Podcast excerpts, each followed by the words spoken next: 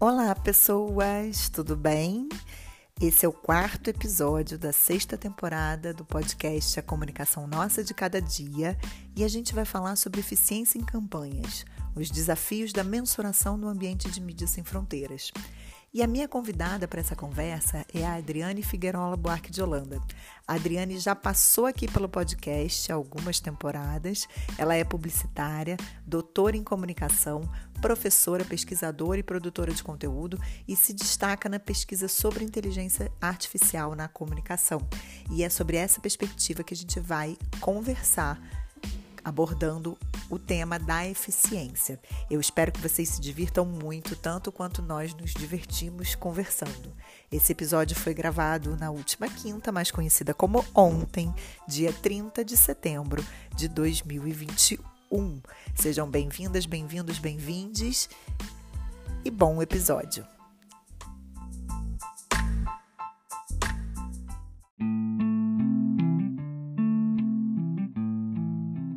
Obrigada por ter de novo aceitado o convite, né? Para a gente conversar nessa agenda nossa maluca de milhões de horas conectadas e conseguir uma brechinha para bater um papo comigo sobre esse tema que, é, assim, né, eu, não, eu, nem consegui te explicar muito bem, Adri, mas essa temporada, sexta, ela tá dedicada a tendências. Tá? Para podcast ficou um tempinho de abril até agora fora do ar, porque eu fui defender uhum. dissertação, e aí a gente estala o dedo, passam cinco meses, né? Assim, uma, uma maluquice.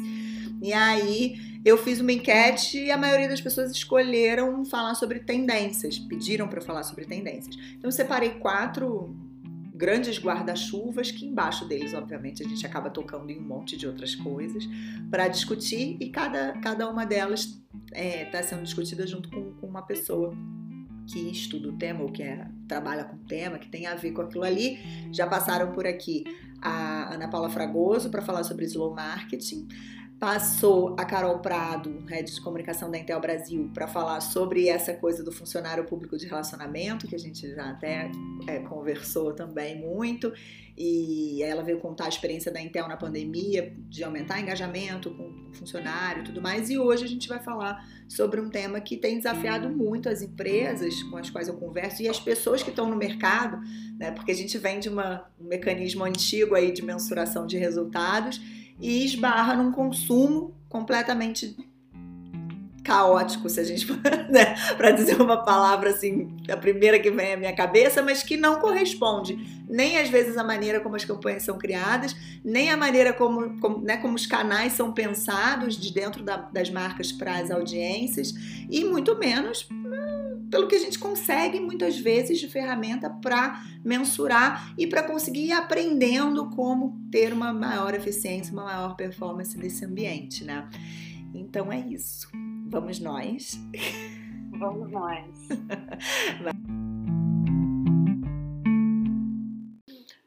o quanto hoje a gente tem à mão, aproveitando a tua especialização e a tua pesquisa toda em inteligência artificial, o quanto hoje a gente tem à mão elementos e, e, e ferramentas de inteligência artificial que ajudem a gente a é, é, aplicar desde o desenvolvimento de campanhas até de repente a distribuição e depois a, a, ao track mesmo de resultados. Queria que você me falasse um pouquinho sobre isso eu ia, uh, Cecília, realmente comentar essa questão dessas ferramentas de inteligência, né, porque o que, que eu vejo?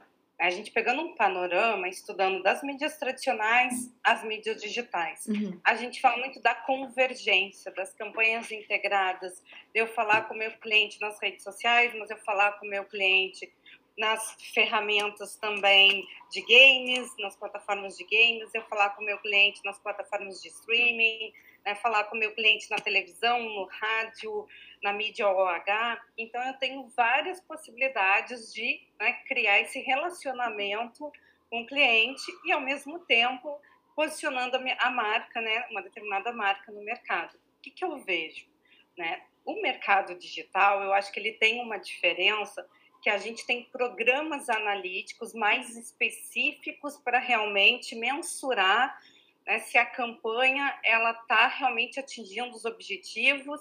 Claro que todo objetivo hoje de presença digital dos gerentes de marketing, do CEO, dos presidentes, é olhar o digital como um espaço que traga retorno de investimento. Então, o ROI é uma das grandes uma das grandes características que a gente tem que pensar. Então, eu vou pensar na minha campanha, mas a minha campanha tem que trazer resultado para a marca. Não é uhum. é mais presença digital.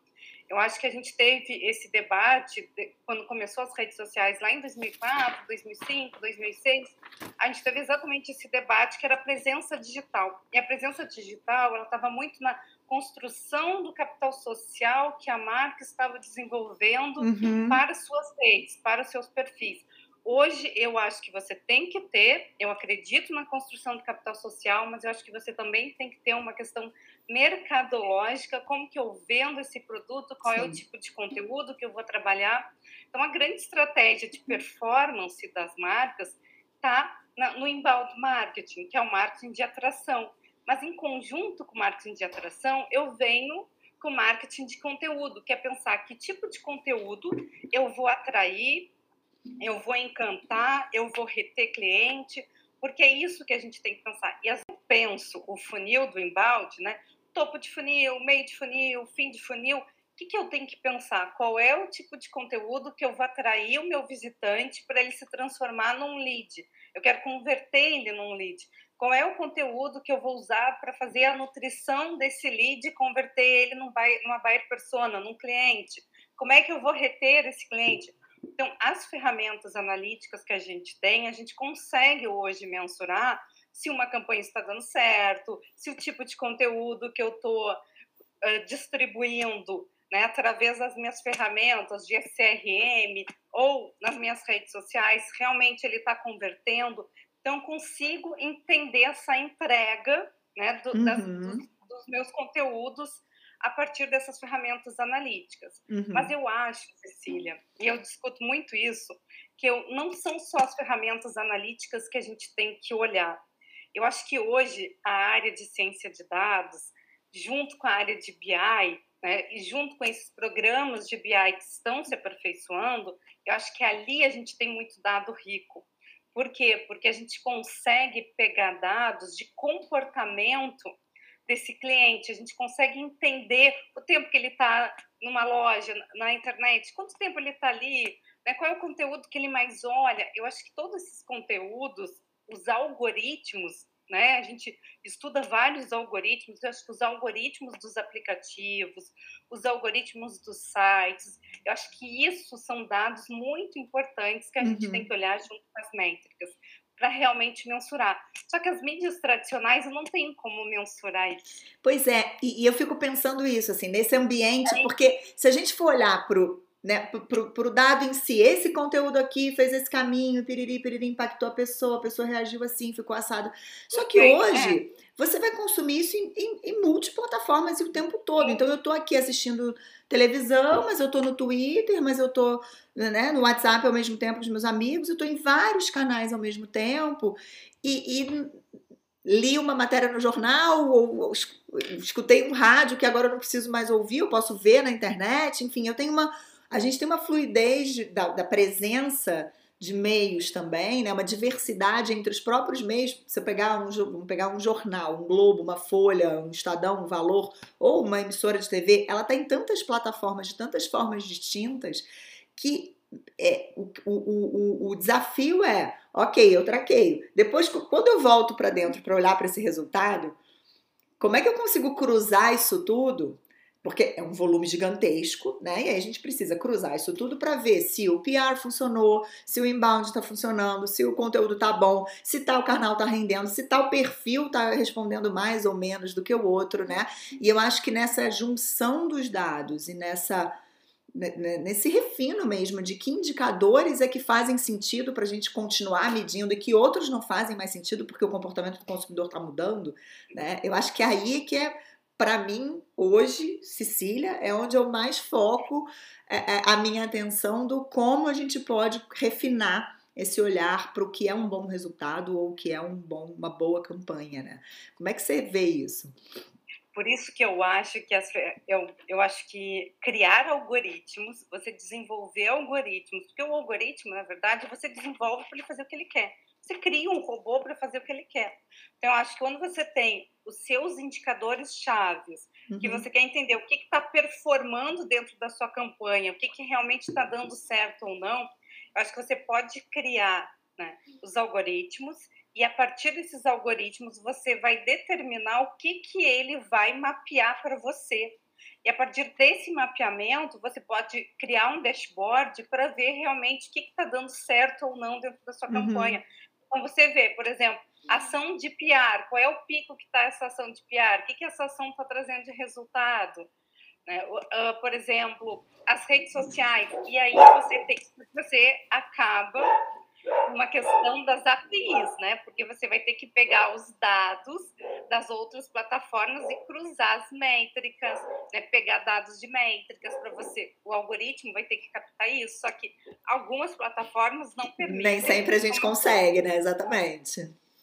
Né? A gente tem plataformas que permitem, como o Twitter permite, mas a gente tem plataformas que acabou de dar um problema em relação a isso, com MLabs né, e outras uhum. plataformas de métricas, que é o Facebook Instagram, que ele quer que você use só o business, né, a, a, a, plataforma de gerenciamento deles e não quer que você use as, use as externas. Uhum. Então, você tem esse problema que você pode criar, pode, mas você pode embarrear nas plataformas que não... No acesso aos dados, né? Uhum. Para você capturar os dados, uhum. né, até por causa da legislação. Então, tem essa questão mas eu acredito que dentro da própria plataforma, né, eu acho que você pode mensurar dentro do seu site, dentro do seu aplicativo, para ver né, os resultados ali. Hoje a gente já faz isso, mas acho que pode se criar robôs. Eu acho que a grande tendência, eu estava até falando sobre o Ibope ontem uhum. com os alunos,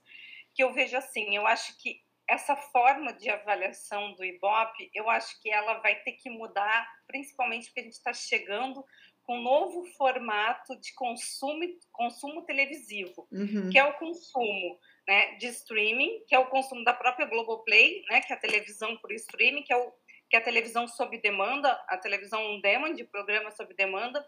Então, acho que o próprio BOP vai ter que repensar essa forma.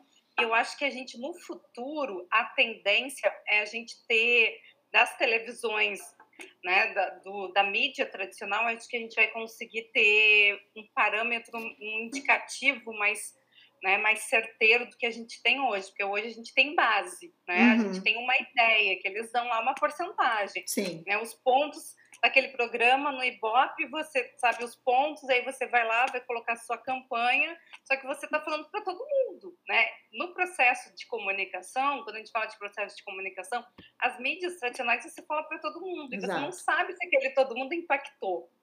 Né? Claro que hoje você tem o QR Code, que pode ser uma grande estratégia para você mensurar por onde a pessoa entrou no seu aplicativo, se foi pela televisão, né, se foi pelo aquele link do QR Code, você vai conseguir ver. Então, eu acho assim, eu acho que essa evolução, acho que a tendência de, desse equipamento, desse aparelho que é a televisão, acho que ela modificando, se transformando na televisão digital, que é isso que a gente está tendo, que a gente hoje tem uma televisão conectada com a internet, eu acho que a gente vai ter novos parâmetros de mensuração também, uhum. Cecília. Uhum. Eu vejo assim.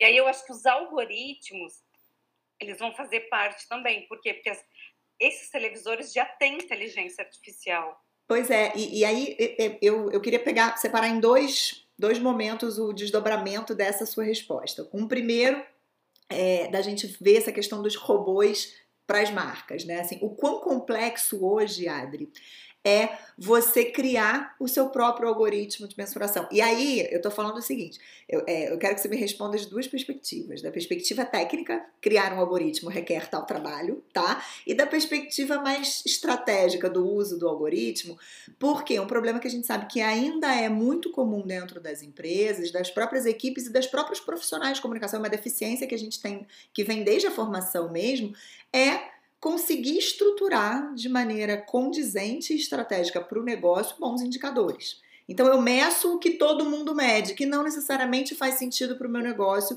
e para eu entender se aquele resultado é o que eu preciso ou é só um resultado. Né? Então eu queria, queria que você analisasse dessas duas maneiras, porque eu imagino que uma obviamente impacta na outra, mas assim, eu, Cecília, estou aqui sentada na gestão de uma marca, olhei, tá, vou, vou pensar aqui toda uma estratégia Vale a pena eu investir na criação do meu próprio mecanismo de mensuração ou ainda é algo muito complexo e a gente tem boas soluções no mercado mais acessíveis? A gente tem, Cecília, boas, a gente tem bons softwares no mercado de mensuração, mas eu acho que uma tendência do mercado é que os softwares eles já são padronizados, eles vão mensurar, por exemplo, das redes sociais, curtidas, alcance, impressões, eles já são mensurados, eles já são organizados, já tem aquela estrutura. Mas é exatamente isso, nem sempre é isso que eu quero saber. Então eu acho que você, quando você faz planejamento estratégico da marca, você tem lá o, o teu objetivo de marketing a sua meta de marketing. Para você saber se o objetivo e sua meta atingiu, você tem que construir indicadores que você quer analisar. E eu acho que quando a gente começa a pensar nesses indicadores, para ver realmente se a minha marca performou, se ela atingiu, se ela conseguiu vender, se o digital está dando retorno, eu vejo muito olhar objetivo e meta e desenhar uhum. os indicadores a partir disso. O que, eu quero saber? Né? O que, que a minha marca precisa saber para ela alavancar, para ela vender mais?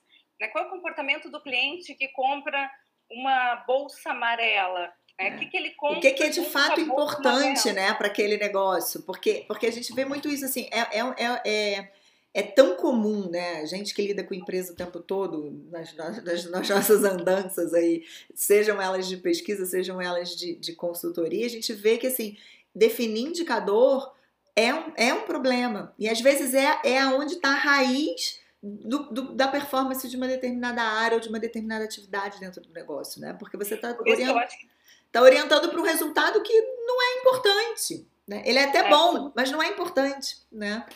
Por isso que eu acho, Cecília, que tem que olhar para o teu planejamento estratégico. Uhum.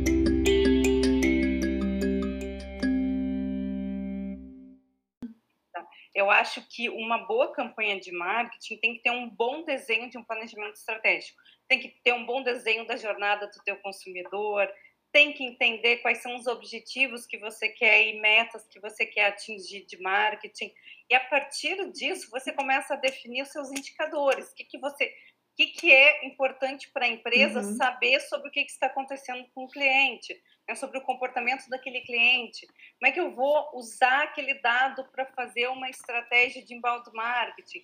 para aplicar uma ferramenta, usar uma ferramenta de CRM, como a gente tem no mercado, várias ferramentas uhum. que são importantíssimas Acho e dão resultado. Qual é o lugar de cada, né? O que, quais são os recursos que eu de fato vou precisar ativar e qual é o lugar de cada um deles dentro desse planejamento, né?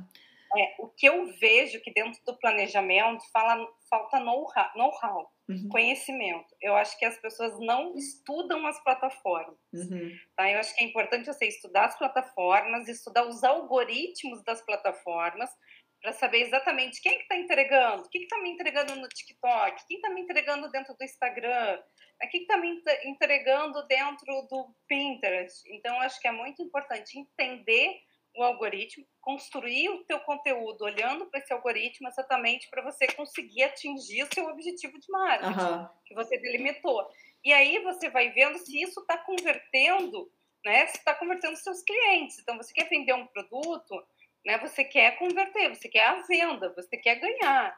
Então como é que isso está convertendo? Por isso que eu acho importante, Cecília, dentro das ferramentas, quando a gente constrói o algoritmo, a gente trabalha com as linguagens computacionais, para quem não conhece, né? A principal linguagem é o Python. Tá? O Python é uma das grandes linguagens. Claro que você tem a linguagem R, só que ela é limitada em relação ao Python. O Python realmente é uma linguagem que você pode usar até para construir um site. Então, ela realmente é uma das grandes linguagens do mercado. Eu acho que quem não conhece, vale a pena dar uma olhada, né? vale a pena entender um pouco o que, que a plataforma faz, e você pode construir um robô a partir dessa plataforma. Uhum. E você tem, dentro da, você tem uma área de ciência da informação, né, essa área de ciência de dados, que eles são muito colaborativos. Uhum. Então, né, existe uh, bibliotecas que já têm alguns programas já desenhados que você já pode pegar e incorporar algumas dicas daqueles programas, ou pegar o programa e adaptar para você. Né? O próprio MIT tem isso, no uhum. MIT. O que a gente fez lá na USP, no meu projeto de pós-doutorado, está no MIT. Então, a gente acabou colocando lá para outras pessoas usarem. Então, assim, tem essa questão que o pessoal da informática é muito colaborativo. Então, se você não sabe fazer alguma coisa, você pergunta, alguém vai te ensinar num fórum. Então, existe muito fóruns para ensinar sobre desenvolvimento de algoritmo, desenvolvimento de scrap. Né? Tudo isso são ferramentas que a gente pode montar para pegar dados. Então, por exemplo. É complexo demais, o Adris, em termos de tempo e, e recursos envolvidos? Demora muito assim, para uma empresa. Né? Em que momento vale a pena avaliar se eu preciso ter o meu mecanismo de mensuração meu internamente desenvolvido para mim ou vale a pena eu recorrer a um do mercado e fazer algum gatilhozinho internamente, né? Ter alguém com um olhar mais é. analítico na equipe, refinando esses dados, enfim, como é que você avalia essas possibilidades e a partir de que momento, né, que tipo de empresa né, que, que vale esse, que tipo de equipes talvez, né, que valham esse, essas, essas, essas formas diferentes da gente medir? Eu acho que hoje, Cecília, a gente a gente está se encaminhando para uma sociedade de inteligência artificial. Né? A gente viu ontem ser aprovado né, o marco uh, que vai regulamentar a inteligência, já foi já é um projeto de lei. Então, se vê muito que não, que não é uma tecnologia nascente, é uma tecnologia que está aí, uhum. é uma tecnologia de inovação. As, se está fazendo essa lei exatamente para cada estado não fazer a sua lei, então uma lei exatamente para todo mundo ter, vai ter muita coleta de dados. Então eu acredito que, o, que a tendência do mercado vai ser isso. É, eu gosto muito do Bruno Latour, né, quando ele fala desse comportamento e como essa teoria ator-rede, ela faz a gente repensar o comportamento social da sociedade. A tecnologia está aí, a quarta revolução tecnológica já está aí. Uhum. Então, assim, como que o nosso, né, como que nós seres humanos vamos repensar e vamos nos recolocar e a gente vai ter que aceitar algumas coisas, né? A gente vai, a gente está no meio de uma sociedade de vigilância desde o início das redes sociais. Eu já vejo as redes sociais como uma sociedade de vigilância. Uhum. Então, cada vez mais isso vai ser a partir dessas inteligências artificiais. Ontem, quando a Amazon lançou o Astro, né, que é o pet robô da Amazon, né, que é a inteligência artificial que cuida da casa, que entende a sua casa, eu fiquei pensando, até comentei na minha aula de inteligência artificial, gente, quantos dados essa Amazon vai ter, mais do que ela já tem. Imagina. Por isso que ela vai ser cada vez mais valiosa. Você imagina quantos dados comportamentais e dados sensíveis esse robô vai coletar de uma casa. E para quantas empresas podem se associar e pensar estrategicamente, tipo empresas de arquitetura, empresas de engenharia. Então, por isso que eu acho assim, a gente está nesse, nesse fenômeno da inteligência artificial, não tem como a gente dizer, ah, mas eu não vou usar, mas a minha área não vai impactar. Não vai acontecer vai. comigo, né? É, já está acontecendo, né? Vai, porque já está, a gente está aí com um projeto de lei aprovado exatamente para regulamentar os nossos uhum. dados, eu acho isso importantíssimo, porque a gente vai ter cada vez mais dados e cada vez mais a gente vai ser vigiados por programas analíticos. É, é normal isso acontecer, porque para a gente ver se um produto está dando certo, se um produto está, né, lancei um produto, ele está na fase de matur... tá na fase de introdução no mercado, ele foi para maturidade, para eu realmente ver se, se esse meu produto ele não vai para declínio, é importante eu ter ferramentas para poder mensurar isso. E acho que cada vez mais essas ferramentas vão estar ligadas às tecnologias que a gente tem de inteligência artificial, de machine learning, de deep learning, principalmente machine learning e deep learning, né, que são essas tecnologias que a gente trabalha dentro de inteligência artificial, que ela usa metodologias específicas, por exemplo, rede neural, que vai mapear o comportamento, a partir desse mapeamento vai aprendendo mais, e aí a gente vai ter o, os robôs cada vez mais uh, perfeitos, sabendo né, o que a gente quer, Olha o Elon Musk criando aí os humanoides, né? O debate do Elon Musk criando os humanoides. Acho que a gente não tem como voltar atrás. Acho uhum. que a uhum. grande tendência está nesse mercado de inteligência artificial para todos os lados. Aplicado a tudo, né? Ou seja, é, é, é, bom que, que as profissões, de uma forma geral, não só nós aqui na área de comunicação, nessa ampla área de comunicação, mas todas as profissões comecem a entender de que maneira isso já impacta a sua realidade e comecem a saber utilizar isso como parte das ferramentas que a gente tem para lidar no dia a dia, né? É estudo de cenário, né, Cecília? Uhum. Quando a gente vai atender um cliente, a gente fala para ele, mas você já projetou seu cenário para daqui 10 anos? Você já pensou que seu produto pode, se, pode ficar defasado daqui 10 anos? Gente, isso é realidade uhum. de mercado tecnológico. Você, né, quem, quem ia saber que existia um celular nos anos 90 quando a gente fez faculdade, Cecília? A gente é. usava o telefone. Não, a gente vivia, a gente, a gente se permitia viver, viver sem ser encontrado, né? Enquanto você não estava num lugar com um telefone fixo, você, ninguém conseguia falar com você e estava tudo bem. Hoje em dia isso é inadmissível, né? Assim, a gente não consegue é, conceber é, não conseguir falar com alguém, né? E se você não responde, o WhatsApp tá, não dá para responder, a pessoa manda. Manda um e-mail, manda um WhatsApp para o professor que mandou um e-mail, te chama na, em todas as redes sociais para dizer que te mandou um WhatsApp, que te mandou um e-mail. É, realmente é. Mas assim, brincadeiras à parte, é isso, assim, né? Eu acho que a gente. É, é, me incomoda. É, me incomoda um pouco, às vezes, o discurso da tecnologia como uma tendência futura quando na verdade ela já é uma realidade presente, é, né? É, e, é nascente. Pois ela é. E a gente fica naquela assim, ah, não, porque quando a tecnologia evolui, gente, a tecnologia já está aqui no meio. Talvez ela ainda não tenha chegado ao, ao teu dia a dia de, dessa forma mais ampla, mas ela já está no teu dia a dia também, né? Não tenha chegado ao seu negócio, não tenha chegado aos seus processos, mas ela existe e ela vai atropelar. Né? É, é uma questão de muito pouco tempo para isso estar acontecendo de uma forma mais mais menos assim, menos localizada, né, em mercados ou em áreas. É, eu vejo, Cecília, uma coisa, uma questão geracional, tá? Eu sempre falo. Eu acho que quando essa geração Z, né, dos anos de 90 a 2010, essa geração, ela chegar, é, ela envelhecer, eu acho, ah, isso não adianta. Então, no digital, desde que nasceram, eles, o consumo dele não é a televisão, o consumo dele é tudo via dispositivos móveis, uhum. né, ou ou computador, o computador desktop, mas é dispositivo tecnológico. É diferente da nossa geração, como a geração que escutou rádio, que leu jornal. Que é do, do da mídia broadcast, né? Essa galera não tá nisso. É, a gente é da mídia dos átomos, como fala o Michel Dertoso. Uhum. A gente é dos átomos, né? Essa geração é da mídia digital, são os nativos digitais. Eu acredito que quando eles chegarem né, nesse envelhecimento, que eles chegarem a 40, 50 anos, eu vejo que vai mudar muito. Eu acho que cada vez mais a tendência é essa transformação e, e aumentando, e a gente tendo outras possibilidades. Né? Quando eu vejo a família Jackson, eu sempre olhava a família Jackson e dizia, ah, no futuro a gente vai ser assim. E a gente está aí discutindo os carros voadores, uhum. né? como é que vão ser os drones que vão poder carregar pessoas. Então, assim, há uma tendência no mercado né, de, da própria tecnologia ela ir se transformando e, e o comportamento humano vai se adaptando a essas transformações. É, é, é a gente, ao mesmo então, tempo que cria, isso impacta e a gente se transforma. Isso é um ciclo muito, muito. É um ciclo. E muito, muito interligado, né? A gente não consegue olhar nem para a gente como sociedade, como consumidores, sem entender o que, que, o que, que o que, que a gente fez da tecnologia, o que, que ela vem fazendo com a gente nesse processo, né? E, e obviamente, as, a, as marcas elas precisam se adaptar a tudo isso.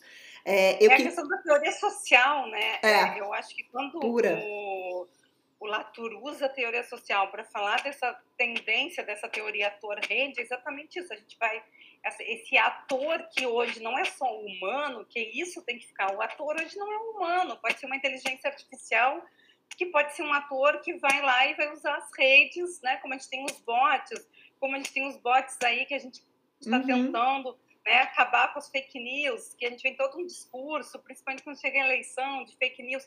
Então, assim, é uma, é uma questão que o próprio comportamento do ser humano ele vai se adaptar a essas mudanças cíclicas. Uhum.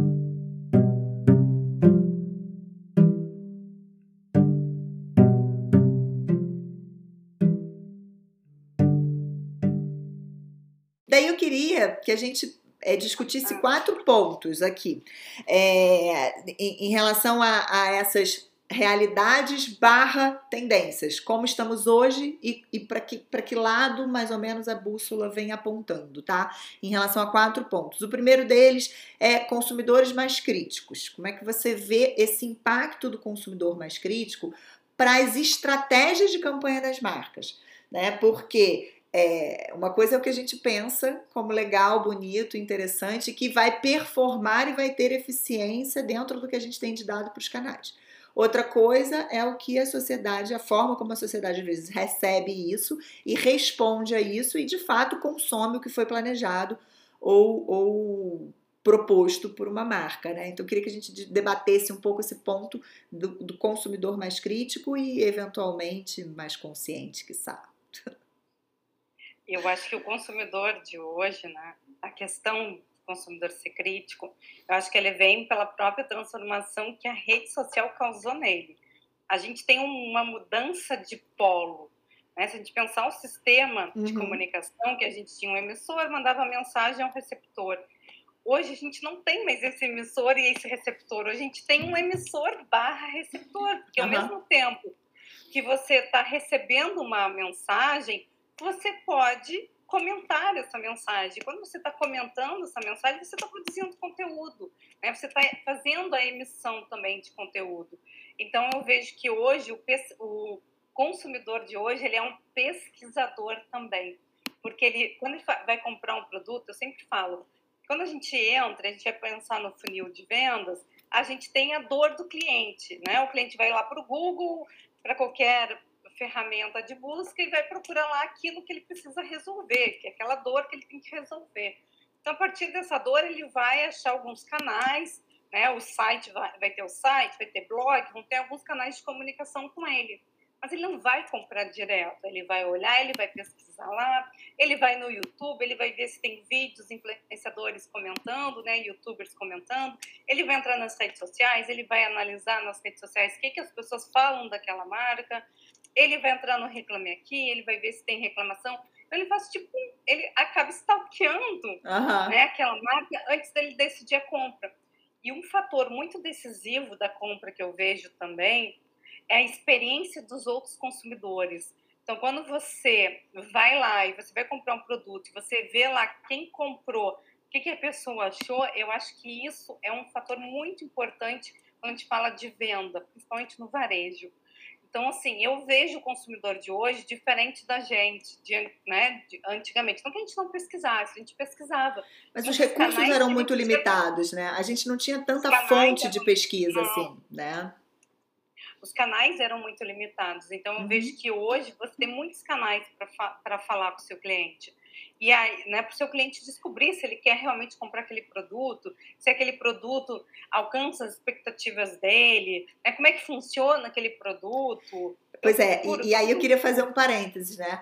Ou seja, são, é, é, é uma infinidade de canais onde essa marca precisa estar presente de maneira coerente. Ou vai por água abaixo é, esse estímulo, né, o efeito desse estímulo que uma, uma, uma, campanha causou na cabeça desse cliente, né? Então, assim, se você, se a minha promessa é uma e eu estou desorganizada de, de, de, nessa rede toda em que eu vou aparecer de forma propositiva ou de forma espontânea, né? Pelo testemunho de alguém, pela reclamação de alguém ou pela validação de alguém, temos um problema sério, né? É a promessa e a mensagem que a marca faz, uhum. ela tem que dizer aquela promessa e a mensagem. Né? Por isso que eu falo, não adianta nada você fazer um, um, um perfil lindo no Instagram se o que você está prometendo e a mensagem que você está dizendo para o seu cliente não condiz com o que ele realmente encontra quando ele vai ver o produto ou quando ele vai comprar o produto. Então tem que ter esse cuidado que eu acho que hoje o, o, consumidor de hoje ele é mais exigente porque Sim. ele tem ferramentas para isso e a gente não tinha. Uhum.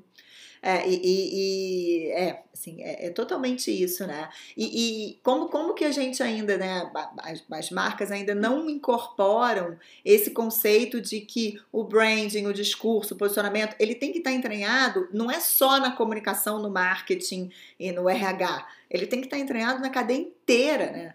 Porque não, não adianta eu ser muito legal, muito bonita, muito interessante e apertar fornecedor, pagar mal, é, não dar retorno de processo seletivo, tratar, né, tratar as pessoas, ter uma logística. É, relaciona, é relacionamento com stakeholders. Exatamente. Eu, eu, até escrevi sobre isso recentemente. Falei, não dá pra gente fazer gestão de marca sem fazer gestão de, de stakeholders hoje em dia. São, é uma coisa só, assim, cada vez mais. O que eu vejo são essas fronteiras entre disciplinas, áreas e especialidades, elas deixando completamente de existir, né? Porque temos relações completamente diferentes entre empresas produtoras ou prestadoras de serviço e pessoas que consomem esses produtos ou serviços, né? Enfim.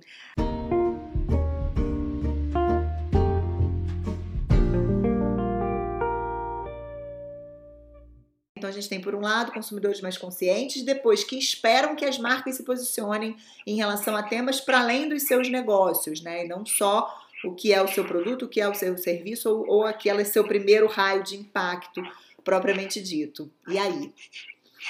Eu vi isso muito na, na campanha política de 2018, né? O posicionamento, principalmente algumas figuras, né? Públicas, que as pessoas, ah, ele não se, não está dizendo quem ele vai votar, não está colocando a sua posição política. Eu acho, às vezes, quando uma marca vai se posicionar, eu acho que ela tem que cuidar muito o que, que ela vai falar e como ela vai falar. Eu acho que quando a gente estuda o que e o como, né, dentro do nosso processo de comunicação, acho que isso é importante, porque tudo pode virar crise. Uhum. Então, acho assim, eu acho para você não ter que pensar na gestão da crise, eu acho que você tem que pensar exatamente, será que essa estratégia vale a pena? Será que eu vou conseguir falar com o meu cliente? Tem que gerir o risco, né? gerir é, o risco para não ter que gerir a crise. Uhum.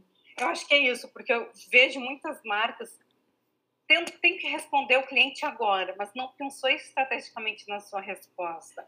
Então, acho que é bem aquele desenho. Eu vou responder isso, mas o cliente pode perguntar isso, eu tenho que ter essa resposta. Então, acho que tem que ter uma estratégia bem. E não é uma estratégia só o pessoal de comunicação mercadológica ou o pessoal que cuida da comunicação institucional. Mas quando a gente trabalha com posicionamento de marca, principalmente hoje, na mídia digital, que todas as pessoas eu estou falando de uma mídia que é todos para todos. Então, eu tenho que pensar que esse processo de comunicação, todos para todos, todo mundo vai ver. Então, eu tenho que chegar e articular a minha resposta com todas as áreas. Eu tenho que chegar com a assessoria de imprensa, essa coisa de cada um fazer uma coisa separada. Eu uhum. acho que hoje não, não rola mais.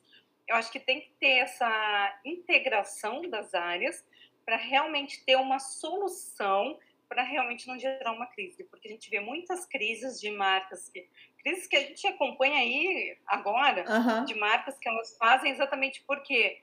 Porque não tem é, essa integração, muitas vezes não tem o conhecimento. Eu acho que o conhecimento teórico ele é muito importante porque ele ajuda a entender o papel social também. Então, estudar, entender papel social, ler filosofia, ler o que é um, o que é um capital social, entender essas articulações dos, dos autores, me ajuda até a pensar em respostas mais inteligentes, porque se uhum. eu não uhum. tenho conhecimento, e meu conhecimento é só aquela base mercadológica, eu não vou ter estratégias intelectuais que me uhum. ajudem na uhum. resposta. E eu acho que a estratégia intelectual ela é importante. Eu acho que você lê um Pierre Levy para entender essa questão da inteligência coletiva, que é isso que a gente está vivendo, né? Pierre Levy pensou isso lá nos 98, 97. É, é, é, é engraçado, né? Assim, você sabe que eu, para eu não parar de estudar, eu faço, mesmo, mesmo quando eu não estou fazendo nada, eu estou inscrita em disciplinas variadas, em universidades variadas, fazendo. Agora eu estou fazendo duas, inclusive, esse semestre. E você relê essas pessoas o tempo todo é muito importante, né? E o que me preocupa nesse ponto, e aí que eu, que eu, até quero que a gente discuta no sentido de dica, porque o público do podcast é muita gente que, tá, que trabalha na área, mas muita gente que está estudando, né? Está se formando para trabalhar na área. É o quanto a gente muda o discurso né, para o lifelong learning, no sentido de soft skill, de habilidade, competência, de coisas e tal, e, e, e quase que desdenha do conhecimento acadêmico como algo retrógrado, ai, teoria, e não sei o que. Gente, a teoria ela está na prática o tempo inteiro né? Assim, e aí, o que você acabou de falar, para mim, é, é, talvez o ponto mais importante dessa conversa nossa.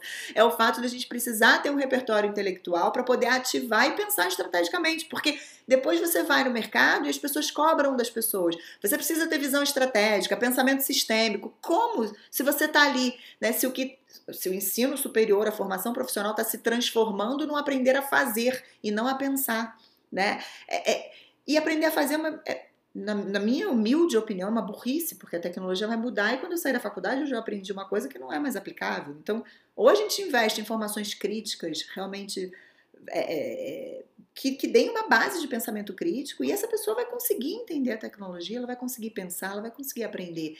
Né? Agora, se eu virar um operador de máquina, a máquina mudou, eu não sei mais operar. Eu fico defasada assim, né? O que, que você pensa disso, Adri? Eu estou muito radical ou eu tô ficando maluca? Não, eu acho que o pensamento crítico tem que ter até pelas respostas que a gente desenvolve, né? Pela estratégia, que o pensamento crítico ele ajuda na construção de Sim. estratégia, ele ajuda na delimitação do público-alvo, ele ajuda a analisar comportamento, identificar, monitorar né, o comportamento do cliente. E sem eu conhecer, né, por exemplo, ah, eu vou falar de comportamento do cliente, eu não sei nem o que é behaviorismo, né? Então, não, não conheço o que, que é o vigiar e punir do Foucault, o fanótico. Então, eu acho que a própria, a, a, o próprio conteúdo audiovisual, ele também tem todo um arcabouço teórico né, por trás. A gente vê aí o Big Brother é panótico, né, gente? Uhum. Então, assim, se você for estudar o Big Brother, você acaba estudando o panótico. Né? Então, você cada vez mais acaba estudando trabalhando essas coisas junto com a teoria que você está estudando. Então, eu acho isso muito importante, a gente ficar né, estudando essas coisas. Não abandonem a teoria, amores. Não façam isso, né? Não façam isso porque não é legal. Depois vocês vão se arrepender amargamente. é para anda em paralelo, né? O lifelong learning não é só para um lado, é para tudo, né? É continuar lendo, é continuar discutindo, é voltar nos teóricos e reentender, reinterpretar tudo aquilo aplicado à realidade como tá. Nossa, é, é, é muito necessário.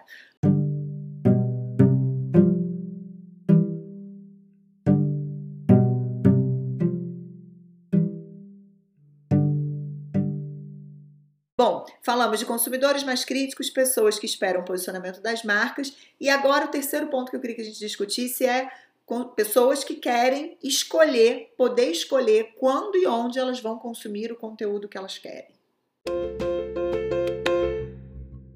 Eu acho que muitas vezes as pessoas erram nisso, sabia? Sim. Porque eu vejo as pessoas falam, ah, mas a minha campanha não dá certo. Aí você pergunta assim, tá, mas você pensou nas estratégias de conteúdo? Qual é o tipo de conteúdo que você está trabalhando? Como é que você está trabalhando seu funil de embalde? Como é que você está trabalhando o marketing de conteúdo dentro do seu funil? Ah, existe isso? Ah, eu faço de qualquer jeito. Eu pego no celular e saio gravando. Não é assim que funciona. O erro tá que todo mundo acha que é produtor de conteúdo, só que a gente que é da publicidade, do marketing, do jornalismo, a gente tem as estratégias que a gente estuda para saber como é que a gente vai performar, qual é a mídia que está dando certo, qual é o conteúdo que está dando resultado. Então, assim, não é simplesmente achar porque eu tenho um bom celular que eu vou sair ligando meu celular e vou fazendo conteúdo que aquilo eu vou entregar para todo mundo. Uhum. Porque tudo é estratégia. A gente tem estratégias de marketing digital que são desenhadas, que são pensadas a partir de objetivos, de metas. E muitas vezes as pessoas hoje querem alcançar, querem ganhar, querem estar nas mídias, né? E querem vender rápido, achando que produzindo conteúdo, fazendo um videozinho no TikTok, e não é isso. Sem entender o que vende, né? Sem entender o que que converte, o que que é conversão para o teu negócio, o que que é alcance para o teu negócio, o que que é eficiência para o teu é negócio, o que que é retenção, o que que é relacionamento. Né? Se, se, a gente não entende o que que vale para a gente, vai ficar fazendo dancinha, beleza, você pode até ter um monte de alcance, curtida, enfim, o que você quiser. Seguidores, mas não vende. Pois é, exatamente. E eu a... acho que a grande estratégia está na venda. Eu acho que a gente tem que pensar qual é o conteúdo que vai converter. Está é. convertendo? Vamos apostar. Não está convertendo? Marketing digital é flexibilidade. Troca campanha, pensa em outro conteúdo. É, e, e, e, e, pensar nessa, nessa, qual é a função de cada conteúdo ali, né? Exatamente. O que, que, você vai fazer do teu PR, o que, que você vai fazer do teu, do teu evento, o que, que você vai fazer do teu marketing digital, o que, que você vai fazer de cada um deles, como é que você vai trabalhar a tua marca empregadora no meio disso tudo, né? Porque é o que você falou há um tempinho atrás, né? Hoje é todo mundo para todo mundo. Então, o que eu falo para o meu funcionário, meu cliente está vendo, meu parceiro está vendo, meu distribuidor está vendo, meu fornecedor está vendo, meu acionista está vendo, o governo está vendo, o regulador está vendo, está todo mundo vendo tudo. Né? É, e é, o, é aquela questão, eu tenho várias formas de falar com o meu cliente. Posso falar com ele por e-book, eu posso falar com ele por podcast, eu posso falar com ele por uma live. Então, assim, são muitos canais que a gente pensa em construir conteúdo, que são canais que a gente está vendo como estratégia de marketing de conteúdo, que a gente pode colocar. Uhum. Só que tudo isso tem que ver se meu cliente quer, meu cliente tem Funciona, né? Alguém vai ver é, valor nisso. É, porque assim, as pessoas montam. Um dia a gente até estava conversando sobre isso, que as pessoas ficam lá no Instagram fazendo as lives. Aí três, quatro amigos assistem para dar aquela forcinha e não vai te dar, não vai te dar, pegou teu tempo, não vai vender teu produto. Então, assim, tem que ter esse, essa estratégia, tem que montar lá uma, uhum. um plano de marketing digital, tem que ver quais são as estratégias que realmente vão funcionar, tem que mensurar toda semana para ver se está dando certo ou não, e não achar que vai colocar agora no feriado do dia 12 de, de outubro que vai vender, gente. Pelo amor de Deus, não vende. Feriado, as pessoas estão cansadas de telas. e é o... que eu digo. Pois é. Não, e é, e é, é engraçado porque, assim, acho que a nossa área sofre muito disso, né? Dessa coisa do vamos fazer, vamos fazer, vamos fazer. Todo mundo entende, todo mundo acha que entende de tudo, porque como usa, né? Como, como, como é usuário daquilo ali, enfim. Acha que... acha que entende daquilo para uma técnica, para um resultado, né? E a gente sofre demais, assim, com essas... Eu fico rindo porque são os famosos fudevu de caçarolho. Agora a gente tem que fazer tal coisa, aí sai todo mundo blá, blá, blá, pra fazer tal coisa. É, Agora tem que fazer tal é coisa. Pois é, assim, vira uma, uma, uma coisa. Já é ansioso demais, já é uma área extremamente ansiosa, porque a gente lida com o tempo real mesmo, não tem jeito, né? É, o normal é esse. Né? E se a gente não conseguir trazer um mínimo de planejamento para aquilo que é possível ser planejado, executado, previsto e, e né? e, processualizado, a, a, vida das pessoas vira realmente um inferno e, e o caminho do, do burnout é, tipo, certo. Né? O, último, o último dos quatro pontos que eu queria que a gente falasse era essa questão das pessoas que querem ter disponibilidade para consumir online. A hora que elas forem impactadas, elas querem poder converter aquele desejo que foi ou estimulado ou que elas já tinham e encontraram alguma coisa que, que de fato preencha, né? Como é que fica isso, assim, porque, beleza, a pandemia acelerou bizarramente a corrida das, das, das de todos os tipos de negócios, né, para o digital. É, a questão toda é em que, em que medida esse consumo online é, é, ele está indo para né, o que, que você enxerga assim, de, de, de outras estratégias para é, essa conversão, né? que às vezes não é uma conversão de compra de produto, por exemplo, ou de um serviço, mas é uma interação, é uma resposta, é um atendimento, é, é, né? é aquele desejo que você acaba gerando com o conteúdo que você produz. Como é que você analisa isso, Adriano? Eu acho que às vezes tem que ver o time também, né? Porque às vezes a pessoa quer consumir num horário, por exemplo, que não tem uma resposta. Eu acho que a gente tem as ferramentas de comunicação, de bate-papo, como, é, como o WhatsApp, que eu acho que o WhatsApp se tornou uma ferramenta que eu vejo ela se, se chegando ao chat da China, né, com uma proposta de ser uma grande ferramenta que você vai fazer vários negócios dentro dela. Só que eu acho que tudo depende de tempo, né? Eu acho que às vezes o consumidor ele quer a resposta naquele momento, mas às vezes as pessoas não têm como te dar a resposta naquele momento porque não é um horário comercial, né? ou porque o atendimento online nem sempre é 24 horas.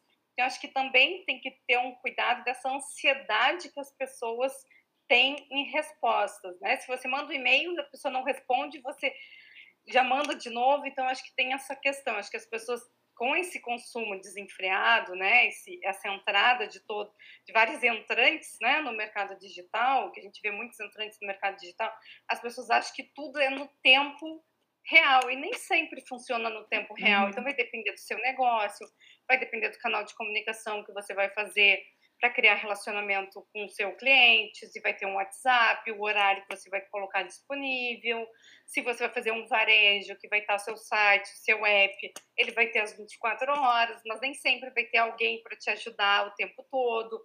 E aí você tem a questão de colocar um bot, mas tem a questão das pessoas acharem que bot não é humanizado. Então tem todo o debate que eu acho que o bot ajuda, mas hoje a gente está discutindo a humanização do bot. Uhum. Né? Como é que eu deixo um bot mais humanizado? Como é que eu deixo um bot mais inteligente? Eu vou te dizer que eu sou o tipo de consumidor que se cai no bot, eu já escapo.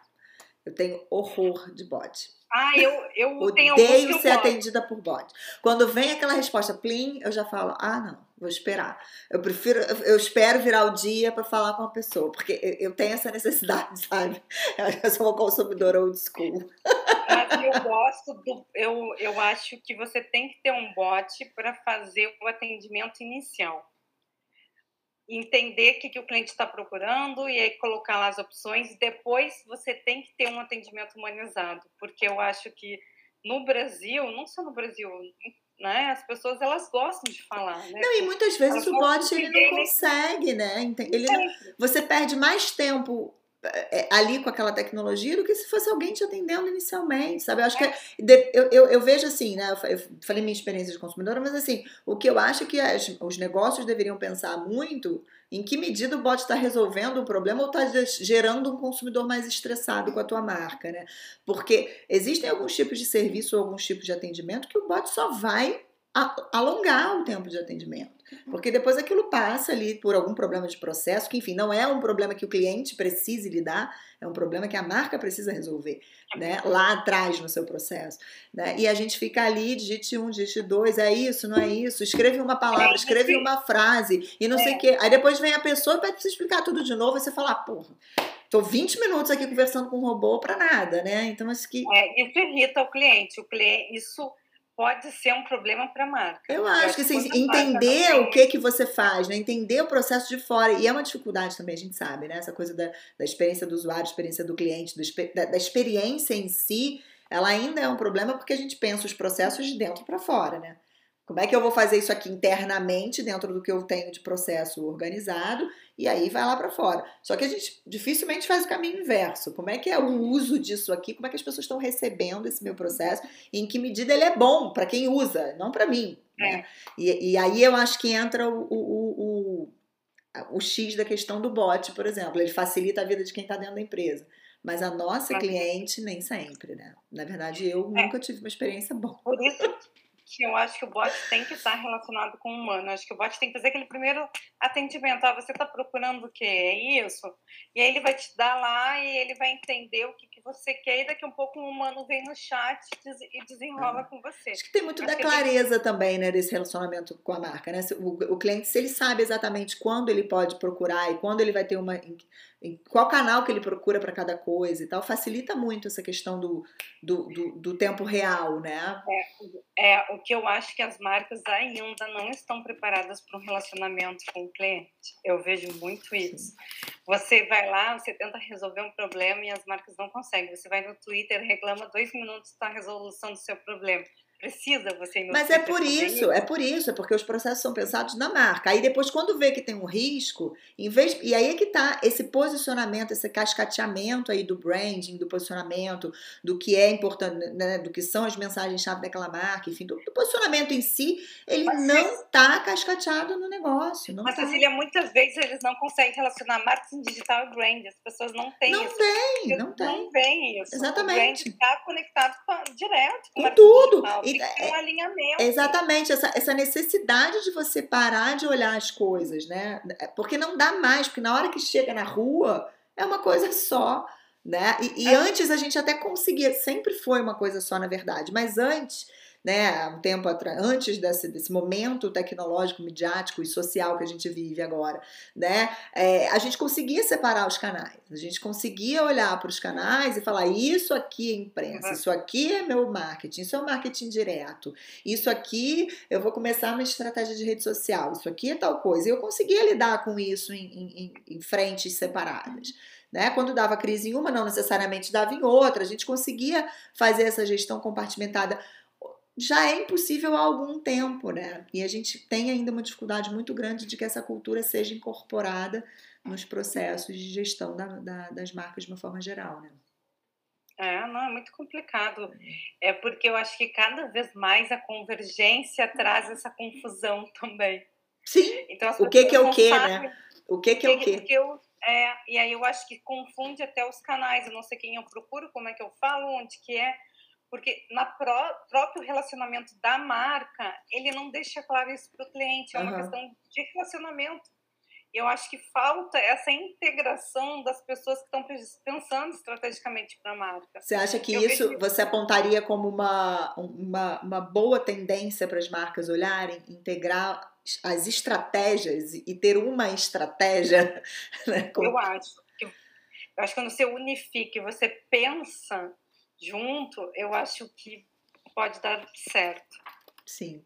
Porque senão fica cada um falando que nem maluco. Cada um falou uma coisa e ninguém sabe o que, que é. Então, acho que falta, às vezes, essa amarrar esse, esse discurso, amarrar a proposta. É igual o porta-voz. Eu tenho lá uma gestão de crise, eu tenho que botar um porta-voz né? Senão cada um vai ficar falando uma coisa e às vezes não é nem o que a marca quer se posicionar. Pois é. Então acho que acontece muito isso. E eu gosto fala. muito desse. É, é, é aquilo né, que, que, eu falei, assim, a gente bota esses grandes guarda-chuvas de tema nos, nos programas e é sempre assim: a gente vai, vai abre vários hiperlinks e volta é. amarrando. E eu acho que a questão da mensuração, da gente olhar para como os indicadores que a gente acompanha, não só na comunicação, mas em outras frentes talvez, é porque para a gente comunicação é a coisa é mais né? Assim, a, primeiro que é a nossa área, depois que aparece mais essa, essa incoerência, ela, ela tá gritando atualmente, né? Vendeu ou você vende ou você não vende. Fica mais, mais é mais tangível, parece, né? E eu acho que a gente olhar para as estratégias de mensuração é, para os indicadores que a gente acompanha, começar a fazer essa análise e ver o quanto a gente tá, tem, tem conseguido de fato ser eficiente, eu acho que é um bom ponto de partida para a gente ver o quão desconectadas essas estratégias estão, né? Internamente, assim, o quanto a gente tem várias gestões que batem, às vezes, muitas vezes, cabeça, com um mecanismo gigantesco de fornecedores e de tecnologias diferentes e de coisas que não se falam e que vão gerando experiências descasadas e imagens descasadas e um problema de reputação, riscos à reputação, uma série de questões né? Porque a gente encara relacionamento como uma coisa, comunicação como outra, gestão de stakeholder como outra, trabalho de sustentabilidade ou ESG como outra, venda como outro, marketing como outro, merchandising como outro e assim sucessivamente, né? E o cliente está lá falando, não tô nem aí, eu tô falando com a marca tal. eu não tô nem aí pro seu problema. Eu quero que ele resolva o meu problema. Eu só quero que seja bom para mim. É. acho que é isso, né? É, é, muita doideira, né, gente? Porque antigamente era tudo organizadinho, agora tem um monte de mídia, um monte de canal Uma e cada um selva. quer cada um quer entregar o produto, não E todo mundo competindo para falar que a sua parte é a mais importante no negócio e o cliente de novo tá lá assim, tipo, se matem, mas eu quero resolver o meu problema. Eu quero ser só bem atendido. Eu só quero acreditar naquilo ali que me falaram. Só isso, né? Se virem. É mais ou menos esse nosso ambiente. É a mensagem, né? Você coloca uma mensagem, o cliente interpreta a mensagem e não entrega a mensagem. E aí fala, mas eu queria, só queria aquilo, não queria mais nada, só aquilo. Tipo, ponto, tava ótimo, né? Ai, Adri, obrigada. Foi uma delícia, como sempre, viu? Muito é. bom te rever.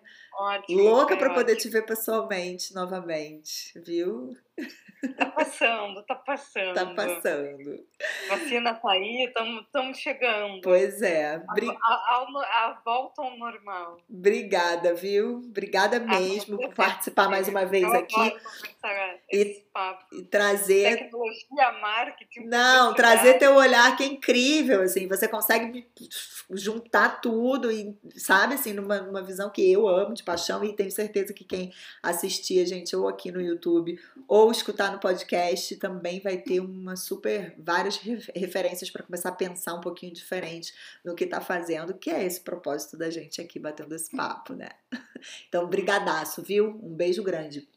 Beijo. Beijo. tchau. Tchau, tchau.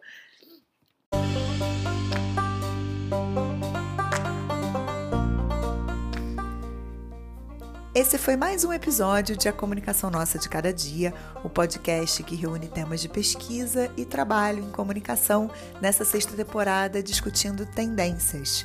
Se você gostou, favorita, curte, segue, o que for o comando do seu tocador de streaming favorito para ficar por dentro de novos episódios que vão ao ar toda sexta-feira. Se você curtiu e curte meu trabalho, eu te peço para baixar o aplicativo da Aurelo e escutar o podcast por lá porque, diferente dos demais tocadores, a Aurelo remunera os produtores de conteúdo independentes como eu. Então, é uma maneira de você dar aquela forcinha para o trabalho, certo? Esse conteúdo está disponível na íntegra, sem cortes, no meu canal do YouTube, Cecília Seabra, e você também me encontra no Instagram, arroba Cecília Seabra, no LinkedIn como Cecília Seabra e se quiser mandar um textão e falar comigo por textão, pode também escrever para olá@ceciliaseabra.com.br. Obrigada pela companhia, obrigada pela audiência. Até a próxima sexta. Use máscara, toma vacina, se cuida e vamos juntos.